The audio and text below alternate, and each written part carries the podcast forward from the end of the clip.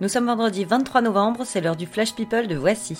Au sommaire, un cambriolage chez Johnny, les regrets d'Omar Sy et le jackpot pour Katy Perry. C'est parti. Bonjour. Qu'est-ce que c'est, Carl Qu'est-ce que- qu'est-ce qui se passe? Je n'aime pas dire du mal des gens, mais effectivement, elle est gentille.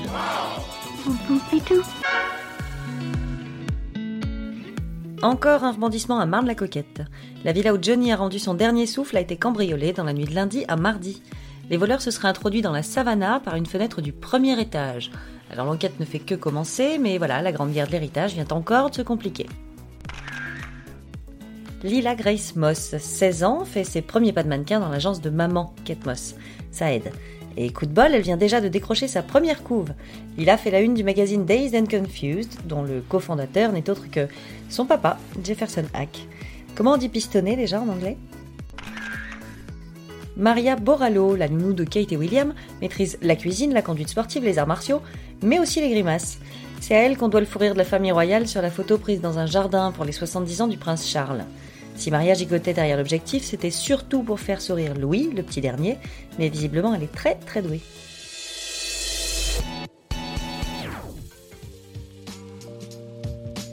Omar Sy a confié dans un doc diffusé sur Canal le choc qu'il a eu le jour des obsèques de son ami Mousse Diouf. Il n'y avait personne à son enterrement, même des gens avec qui il avait travaillé pendant des années, dit-il. De quoi en tirer une dernière leçon, même en partant, il te met en garde sur la réalité du métier. Aux États-Unis, on fête Thanksgiving, alors c'est la période des BA et des bons sentiments. Nicki Minaj a déboulé dans le Queens pour offrir 500 dindes aux habitants de son quartier, Madonna a réuni ses six enfants au Malawi et Diane Kruger a fait une vidéo pour remercier son chéri Norman Reedus de la rendre aussi heureuse. Un peu de douceur dans ce monde de brut. Le magazine Forbes vient de sortir son classement des chanteuses les mieux payées de l'année, et de juin 2017 à juin 2018, c'est Katy Perry qui a touché le plus gros pactole. Elle a encaissé 83 millions de dollars. Oui, c'est difficile à imaginer. Mais Orlando Bloom, lui, il devrait être gâté à Noël cette année.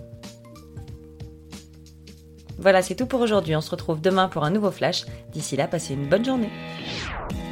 Dans l'histoire, il y a un début, un milieu et une fin. Maintenant, vous savez. Merci de votre confiance. À bientôt, j'espère. Ciao bambini!